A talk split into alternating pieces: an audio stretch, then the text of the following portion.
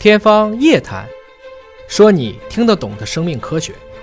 欢迎各位关注今天的《天方夜谭》，我是向飞，为您请到的是华大基因的 CEO 尹烨老师。尹老师好，向飞同学好。本节目在喜马拉雅独家播出。朋友们有任何的问题，可以通过网络平台留言，我们将定期搜集整理大家的问题。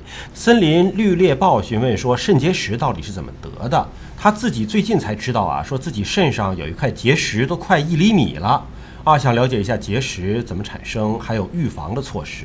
包括这结石已经有了之后该怎么办？之后怎么办？可能得到医院啊，专门的看一看。现在说是碎石的方法也挺多的，反正也挺麻烦的。其实也不是那么容易啊。这个结石产生的原因也是非常多。我们一般讲，你只要那个脏器啊，嗯，它里面有导管，嗯，就只要它里面是空的，而且你就容易产生体，对吧？啊，就容易产生结石。嗯最常见的就比如说肾，那有的是输尿管，还有的时候我们经常听说就叫胆结石、胆结石囊结石。那一般结石都会有一个核心，这核心呢，它可能是由这个，比如说脱落的上皮细胞啊，嗯。也可能是感染，就细菌形成了一个团块儿，甚至有的时候寄生虫啊都可能。然后呢，你周围就是因为你吃的食物啊，或者其他代谢的这些体液呀、它会有一些有机或无机的盐分在的地方去聚集富集起来了。啊。我们以前也说过，像尿酸嘛，嗯，尿酸就会引起痛风，其实它也会形成尿酸结晶。我啊听这个过程有点像珍珠的培育过程，差不多对吧？你先需要有一个核儿嗯，然后呢，外面要不断的包它，包它，包它，包最后哎盘它，盘出来了一个。对，那结石的诊断一般是比较简单的，所以整体来讲还没有到做手术的时候。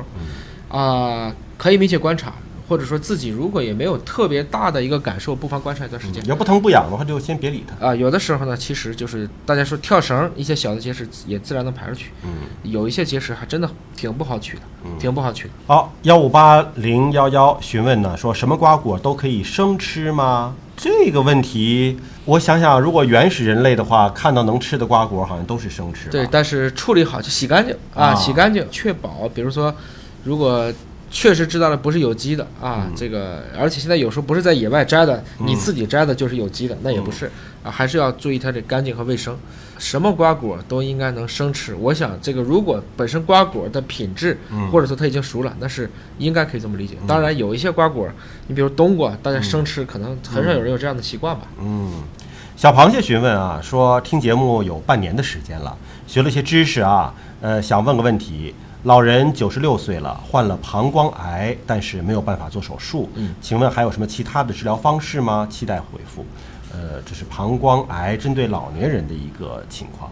在我理解呢，我们所有的对于比如岁数特别大的，嗯像这种高寿的老人啊，你还得考虑到，因为我们现在提出的很多的指南，主要集中在五十到七十岁嗯这个范围内。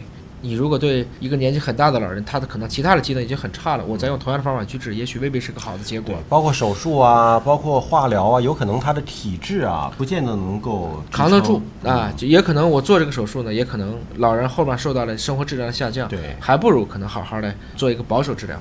那膀胱癌，因为这里没有说它具体的情况，对。它可能情况也相对比较多，我还不知道它的分期啊，是否有转移呀、有一些是用灌注的方法，因为膀胱相关是个腔嘛，可以用灌注的方法去做。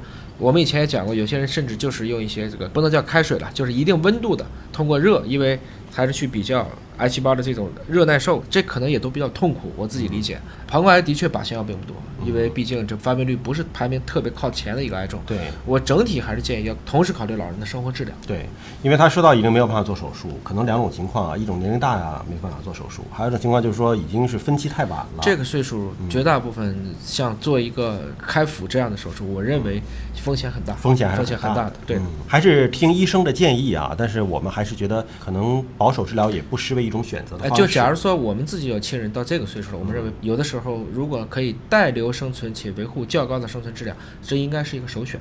在很多的无法手术的情况下啊，小娟儿听了我们那期鹰嘴豆的节目，询问说：鹰嘴豆也是豆啊？那如果是尿酸高的人，是不是不敢吃呢？这是个好问题啊，似乎好像还真的没有听说过它跟尿酸高之间的一个必然关系，它只是含蛋白的含量会比较高。嗯，这个不能简单的一概而论。鹰嘴豆之所以跟其他豆类比，我们上次说了，就是因为它蛋白含量特别高，相对难以去消化。嗯，当然了，只要含蛋白高的东西，它都有可能向尿酸的方式去转化。